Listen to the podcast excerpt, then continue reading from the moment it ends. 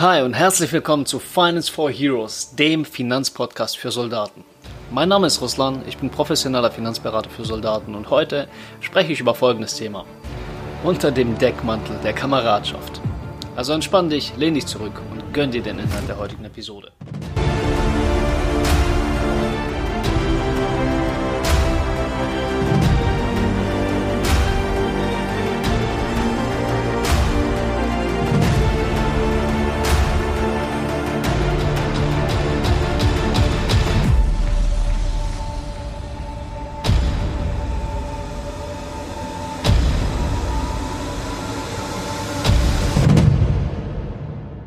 War das etwa ein neues Intro?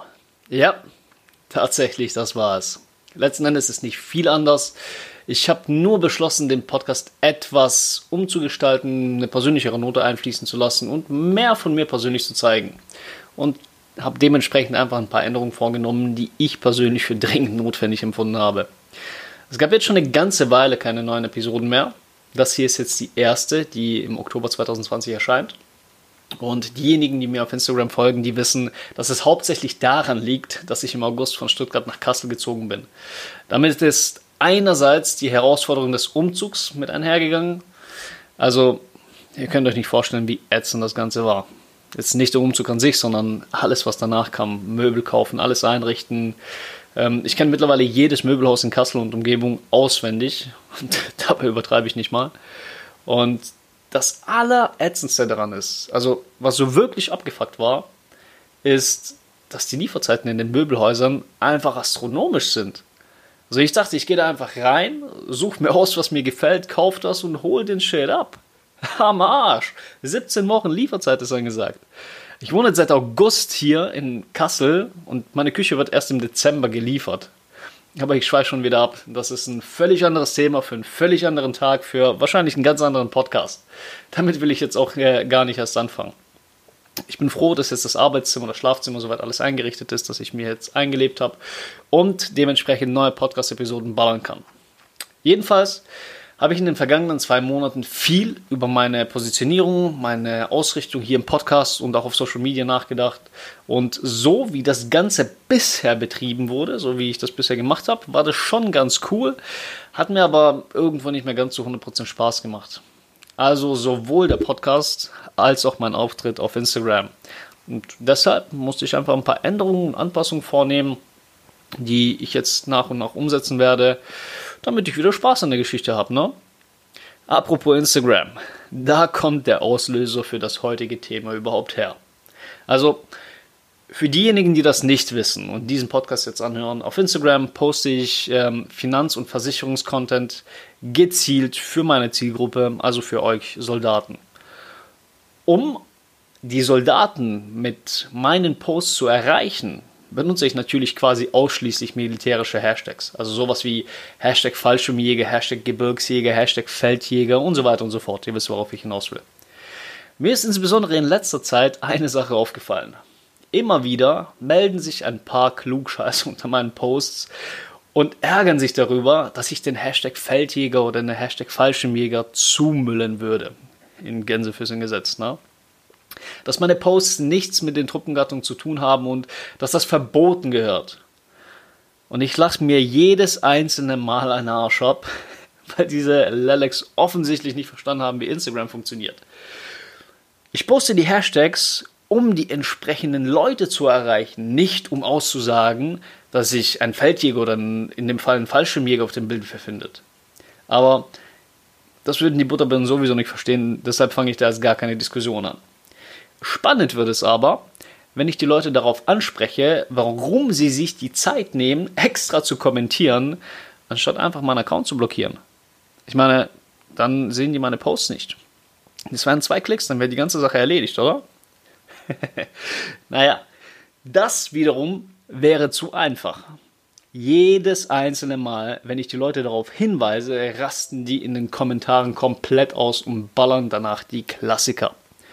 Du machst das alles nur, um unter dem Deckmantel der Kameradschaft Leute abzuziehen und deine Provision zu kassieren. Du bist nur gierig, bla bla bla bla bla. Und das ist ein Thema, Leute. Das fuckt mich zutiefst ab. Nicht, weil ich mich deshalb irgendwie persönlich angegriffen fühle. Prinzipiell ist es mir völlig schlatte, was irgendwelche fremden Menschen auf Instagram über mich denken. Aber indem sie so eine Gülle unter meine Posts kommentieren, verallgemeinern sie den gesamten Finanzmarkt auf dieses eine negative Bild und geben diese, diese Meinung, dieses negative Mindset an andere Leute weiter. Ich meine, meine Posts werden von Hunderten, teilweise in Einzelfällen sogar von mehreren tausend Leuten gesehen. Wenn nur ein einziger Mensch diesen Gülle-Kommentar liest und wegen diesem Bullshit-Kommentar das Mindset annimmt, ohne selbst die Erfahrung gemacht zu haben, wie Finanzberatung wirklich abläuft und welchen Mehrwert sie bietet, schadet es nicht nur mir, sondern insbesondere auch dieser Person. Ich meine, klar ist es rufschädigend, aber ich kann das ab. Was viel schlimmer ist, dass dieser Kommentar möglicherweise verhindert, dass andere Soldaten sich richtig versichern, richtig Altersvorsorge betreiben oder sich grundsätzlich einfach mal mit dem Thema Geld auseinandersetzen. Und das, das ist überhaupt nicht cool. Deshalb hier mal eine Episode, um einfach mal ein paar Dinge klarzustellen. Lass uns mal drüber reden, wie ich eigentlich mein Geld verdiene. 90% meiner Annahmen entstehen aus Provisionen. Das ist soweit kein Geheimnis. In Ausnahmefällen macht es durchaus Sinn, einen, äh, ja, einen Honorarvertrag zu vereinbaren. Das ist aber meistens nicht der Fall, nicht bei Soldaten. Jedenfalls, wenn ich eine Versicherung oder eine Immobilie verkaufe, bekomme ich eine Provision von der Versicherungsgesellschaft oder von äh, der Immobilienfirma, die entsprechend die Immobilie stellt. Immobilien sind auch eher selten der Fall bei Soldaten, weil obwohl Soldaten sich easy Immobilien leisten könnten, eigentlich, ja, findet man doch immer wieder ähm, bei Soldaten das Muster, dass sie eher einen teuren Benzer finanzieren, anstatt sich eine vermietete Wohnung zu kaufen. Und das macht dann halt die Bonität kaputt und da kommt halt keine Finanzierung in Frage. Aber das ist nochmal ein ganz anderes Thema. Zusammengefasst, der größte Teil meiner Einnahmen besteht aus Neuabschlüssen von Versicherungen, beziehungsweise aus Provisionen daraus. Ich kriege die Provisionen zwar von der Versicherungsgesellschaft ausgezahlt, die Versicherer holen sich das Geld allerdings wiederum von dir, also vom Kunden. Und das bedeutet wiederum, dass du als Kunde mich quasi indirekt für meine Beratung bezahlst. Und das ist völlig egal, ob du das bei mir machst, ob du die Versicherung online abschließt oder bei irgendeinem anderen Berater. Sobald es ein Provisionstarif ist, läuft das Game einfach so. Das, das ist einfach so. Sollte dir jemand irgendetwas anderes erzählen, von wegen kostenlose Beratung oder sowas, dann lauf oder schmeiß ihn weg oder mach sonst irgendwas, aber lass dich da nicht drauf ein. Kostenlos ist gar nichts. Zurück zum Thema. Diesen Teil, also dass ich Provision erhalte, dafür, dass ich Versicherung vermittle, den kennt eigentlich jeder und auch die selbsternannte Kameradschaftspolizei kennt ihn auch. Was Sie allerdings nicht wissen ist, dass diese Provisionen, die ich als Vermittler erhalte, stornobehaftet sind. Das bedeutet, dass ich für meine Beratung mit der Provision, die ich dafür erhalten habe, zu 100% in der Haftung stehe. Und das auf eine Dauer zwischen 5 und 8 Jahre, je nachdem, welchen Vertrag ich vermittelt habe. Oder in anderen Worten gesagt, wenn du als Kunde die Versicherung, die du bei mir abgeschlossen hast, innerhalb der ersten 5 bis 8 Jahre kündigst, muss ich die Provision, die ich erhalten habe, zurückzahlen. Das Ganze ist ein Sicherungsmechanismus, um sicherzustellen, dass Berater einfach keine Scheiße bauen. Na? Dadurch will man einfach sicherstellen, dass ich als Berater dich so berate, wie es wirklich Sinn für dich ergibt und dir entsprechend nur die Produkte empfehle, die dir maximalen Mehrwert bieten, damit du den Scheiß nicht kündigst, weil du siehst, hey, das ergibt Sinn für mich. Wenn ich dich nach dem Motto der Aussage dieser Kameradschaftspropheten unter dem Deckmantel der Kameradschaft berate, und zwar so, dass ich schnellstmöglich möglichst viel Provision einstreiche, egal ob er Sinn für dich ergibt oder nicht, dann wird das spätestens in ein paar Jahren zum Problem für mich. Ich meine, du als Kunde bist ja nicht dumm.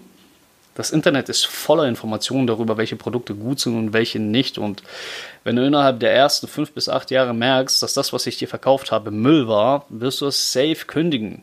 Wenn nicht sogar vor Gericht gehen. Und weißt du, was dann passiert? Dann bin ich gebumst. Ich werde in jedem Fall die Provision, die ich dann äh, vermutlich schon lange ausgegeben habe, zurückzahlen müssen. Und wenn es ganz mies läuft, komme ich noch wegen Falschberatung vor Gericht und muss wahrscheinlich dann meine Lizenz abgeben. dann habe ich nicht nur das Geld, welches ich verdient habe, nicht mehr, sondern im schlimmsten Fall auch Schulden und zusätzlich dazu keine Möglichkeit, neues Geld zu verdienen, weil ich ja meine Lizenz abgeben musste. Du siehst, weshalb das Ganze keinen Sinn ergibt? Ganz ehrlich, nur ein Dummkopf würde so ein Risiko eingehen. Das Argument, dass ich nur meine Kunden abzocken will, um schnell die Provision einzustreichen, ist an dieser Stelle, glaube ich, ziemlich invalid. Mein Gott, fühlt sich das gerade echt gut an, das loszuwerden, weil das liegt mir schon echt lange auf der Zunge und ich finde es wirklich schade, dass so wenig Leute davon Bescheid wissen. Aber so ist es nun mal. Kommen wir mal zum spannendsten Punkt an dieser Geschichte. Dem Deckmantel der Kameradschaft. Na? So, unter dem Vorwand, hey, wir sind doch Kameraden, lass dich von mir beraten. Jetzt mal ganz ehrlich, eine Frage an die Kameradschaftspolizei. Wer zur Hölle hat denn behauptet, dass ich vorgebe, ein Kamerad zu sein? Ich habe das zumindest nie erwähnt und habe es auch nicht vor. Zum einen, weil ich aus dem aktiven Dienstverhältnis raus bin und mir diese Tatsache vollkommen bewusst bin. Ich bin mittlerweile Zivilist, das ist okay. Und zum anderen, weil ich hier ein Business aufbaue, ein Unternehmen, welches natürlich die Absicht hat, Kunden zu gewinnen und Gewinne zu erzielen. Ich meine, ich habe mich ja nicht selbstständig gemacht, um kein Geld zu verdienen. Wenn ich auf der Suche nach Kameraden wäre, würde ich einfach zusehen, dass ich beim nächsten Reservistentreffen mit den anwesenden Leuten ordentlich einen hinter die Rüstung kipp und mit denen dann irgendwie eine Brieffreundschaft anfange oder so. Darum geht es bei mir also nicht.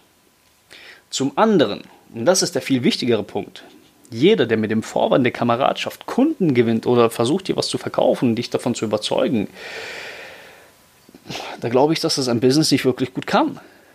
Das ist übrigens ein guter Indikator für dich, um zu erkennen, ob ein Berater wirklich seriös ist oder nicht, wenn er sich als offizieller Partner der Bundeswehr ausgibt, als zertifizierter Versicherungsberater für Soldaten oder sonst einen ähnlichen äh, schlauen Spruch auf Lager hat, der mega offiziell klingt, dann kannst du davon ausgehen, dass der Typ eine Luftpumpe ist. Sowas wie einen offiziellen, von der Bundeswehr zertifizierten Berater für Soldatenversicherungen gibt es nämlich nicht. Die Bundeswehr hat keinerlei solche Kooperationen, weder mit einem Versicherer noch mit irgendeinem anderen Unternehmen. Die einzige Ausnahme hier, und das ist wirklich der einzige offizielle Partner der Bundeswehr, das ist der Bundeswehrrahmenvertrag und die entsprechenden Rahmenvertragsbeauftragten. Die sind aber wiederum nur für den Rahmenvertrag zuständig, für sonst nichts.